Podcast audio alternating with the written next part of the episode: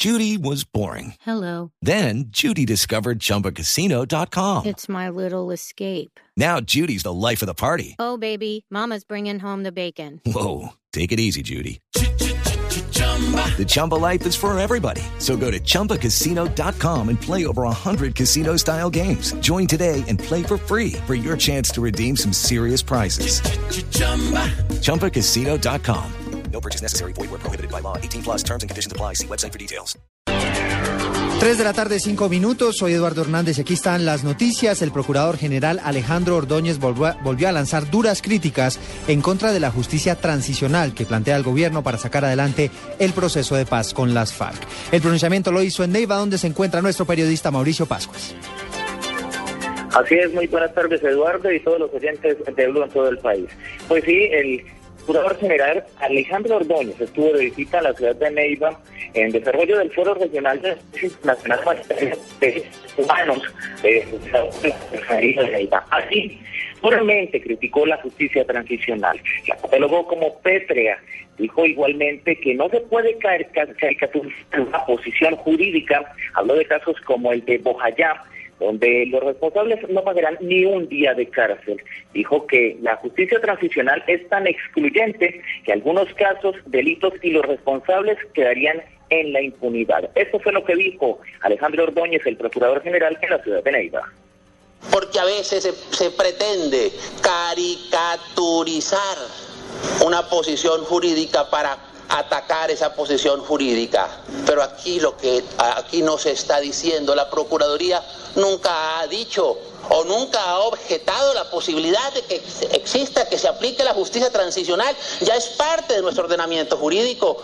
Esas eh, circunstancias generadoras de la violencia y para ello el derecho debe coadyuvar. El procurador Alejandro Ordóñez eh, criticó también igualmente que estos crímenes de lesa humanidad, los responsables de los genocidios y los crímenes de guerra, no deben tener beneficios, no pueden recibir ni amnistías ni indultos y criticó duramente este proceso, al igual que el marco jurídico para la paz que se avecina para el, el eventual proceso de paz. Esta es la información que se vive en la ciudad de Neiva, en desarrollo del Foro Regional de Derecho Internacional Humanitario y Derechos, y Derechos Humanos, que se lleva a cabo en el Centro de Convención José Eustacio Rivera de la ciudad de Neiva. Mauricio Pascual Piedra, Blue Radio. 3 de la tarde, 7 minutos. Mauricio, gracias. Y en un fuerte agarrón terminó la audiencia sobre fuero militar en la Cámara de Representantes. ¿Qué fue lo que pasó, Marcelo Ulloa?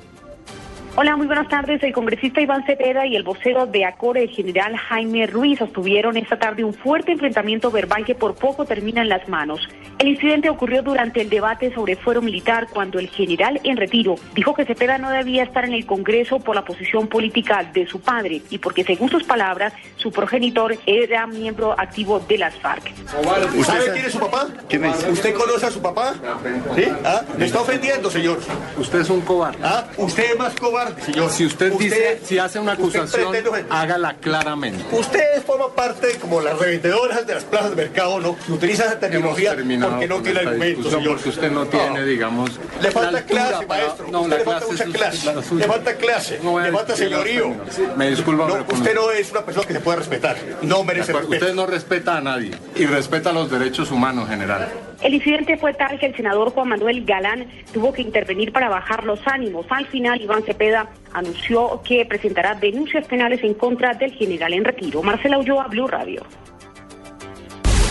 3 de la tarde y 9 minutos. Cambiamos de tema porque las autoridades en Santander reportaron el asesinato de la hermana de un sacerdote de esa región. Los detalles los tiene Óscar Gerardo Hernández.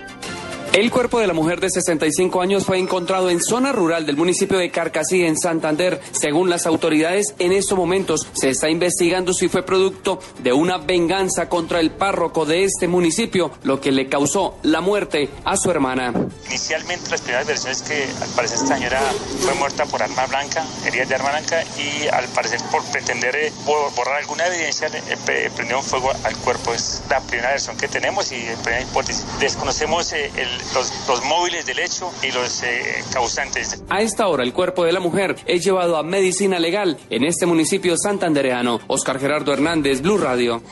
Noticias contra reloj en Blue Radio.